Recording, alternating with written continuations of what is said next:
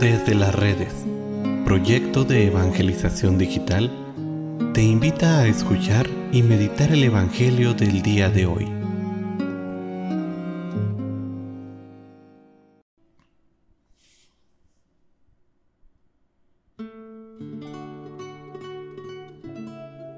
Hoy, 9 de febrero, meditamos el Santo Evangelio según San Marcos. En aquel tiempo, llamó Jesús de nuevo a la gente y les dijo, Escuchad y entended todos.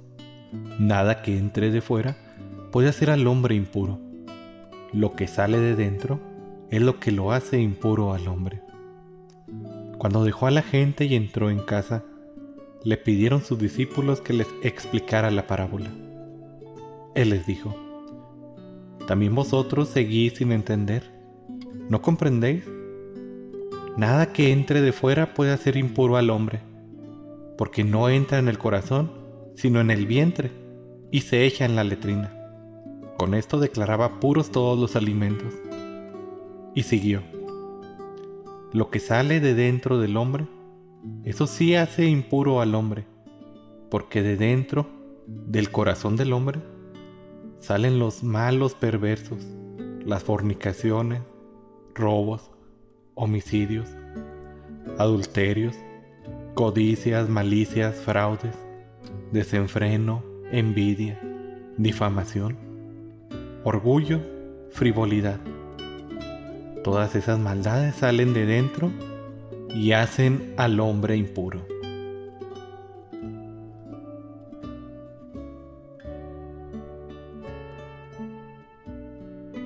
El día de hoy Jesús continúa insistiendo en aquello que es verdaderamente importante para la vida del hombre. Lo exterior es importante, sí, pero lo es más el interior. Ahora bien, Jesús nos pone a reflexionar sobre qué es esto que sale del hombre. Vemos que en otra ocasión Jesús dice, de la boca sale lo que abunda en el corazón. Y además, el árbol bueno no puede dar frutos malos. Con estas instrucciones, no solo declara lícitos todos los alimentos, sino que nos previene de qué tipo de alimento es el que verdaderamente puede dañar al hombre. Y son aquellos alimentos con los que nosotros alimentamos nuestro corazón. Es decir, estos alimentos que nosotros entramos a nuestro cuerpo, a nuestra alma, mediante nuestra imaginación, mediante nuestro pensamiento, mediante nuestra memoria o nuestros sentimientos. Cuando nosotros dejamos que entre a nosotros algún pensamiento malo, algún deseo malo, cuando alimentamos nuestro interior con cosas meramente del mundo y no lo alimentamos a nuestro espíritu con cosas y alimento propio del espíritu, es cuando nuestro interior empieza a producir un fruto podrido, un fruto que no es bueno, que no, no sirve para bien del hombre.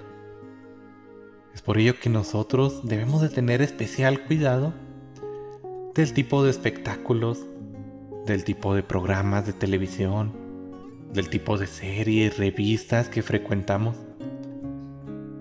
Debemos de tener muy especial cuidado en alimentarnos propiamente de todas aquellas cosas que nos van a servir en este camino de santidad que es la vida todas aquellas cosas que nos van a servir en nuestra propia conversión, en nuestro propio camino de conversión de fe. Sería bueno que hoy nos preguntáramos qué tipo de alimentos estamos dejando en nuestro corazón, qué tipo de alimentos estamos ofreciendo nosotros a, a nuestro propio espíritu. En la religión judía en tiempos de Jesús ellos daban cierta importancia a los alimentos de tal manera que prohibían comer algunos y permitían otros.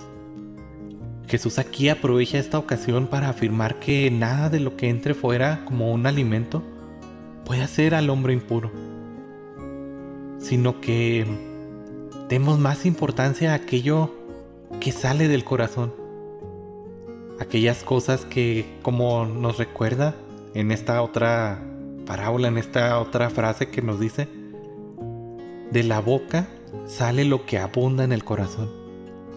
Si nuestro corazón es alimentado por frutos buenos, dará frutos buenos y abundantes. Y lo que saldrá serán palabras edificantes que nos ayuden en nuestra vida, palabras que ayuden a nuestros hermanos. Pero si nosotros alimentamos nuestro corazón y nuestra vida con aquellos alimentos que no nos van a edificar, con aquel contenido meramente humano, meramente mundano.